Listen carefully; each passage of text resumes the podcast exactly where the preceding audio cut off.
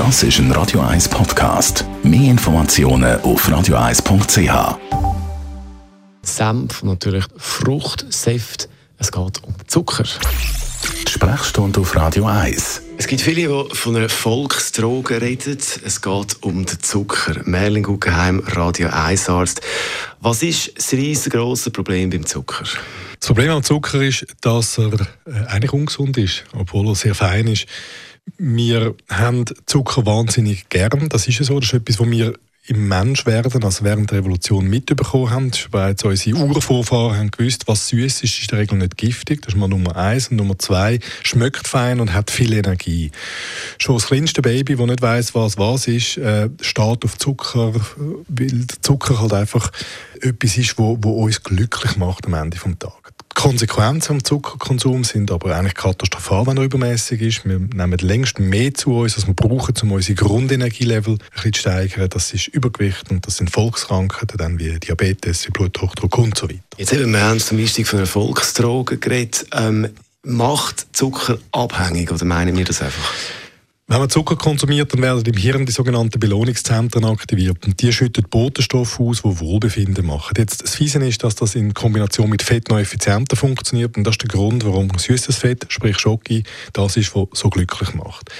Wir leben dafür, dass wir die Belohnungszentren aktivieren, dass wir uns wohlfühlen. Und deswegen ist der Reflex zum Zucker zu greifen äh, sehr hoch. Es ist aber nicht eine eigentliche Sucht, das ist nicht eine körperliche Sucht, obwohl man im Tierexperiment hat können zeigen, dass man bei Ratten gewisse Entzugssymptome kann produzieren, wenn man das Experiment richtig aufgleist, hat aber wahrscheinlich nicht so eine große Übertragbarkeit auf den Menschen. Jetzt was ja auch das Problem ist, dass überall Zucker eigentlich drin ist. Das kann ja auch Fruchtzucker sein oder die Säftchen, wo man meint, das ist gesund, da hat es relativ viel Zucker dann schlussendlich drin.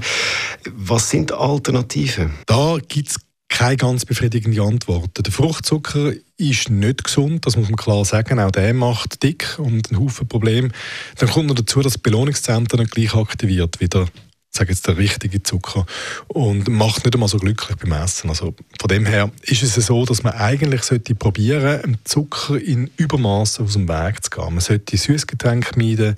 Man sollte auch nicht gedankenlos alles mit künstlichem Süßstoff ersetzen. Es gibt wahrscheinlich nicht sehr viel gesunde Süßstoff. Stevia ist schlicht eine Ausnahme. Der ganze Rest würde ich persönlich eher meiden. Ich halte die für ungesund.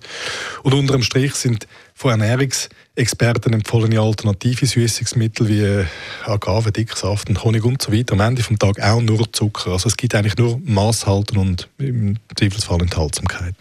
Was sagt der Arzt der Lebensmittelindustrie? Also hat die uns ein bisschen beeinflusst, mit dem immer süßer machen Sachen? Absolut. Das ist ja so. Äh, so wie im Baby-Milchpulver schon Anilin drin ist, äh, hat sie all diese Convenience-Food-Sachen Unmengen an Zucker drin, wo eigentlich nicht müssten sein.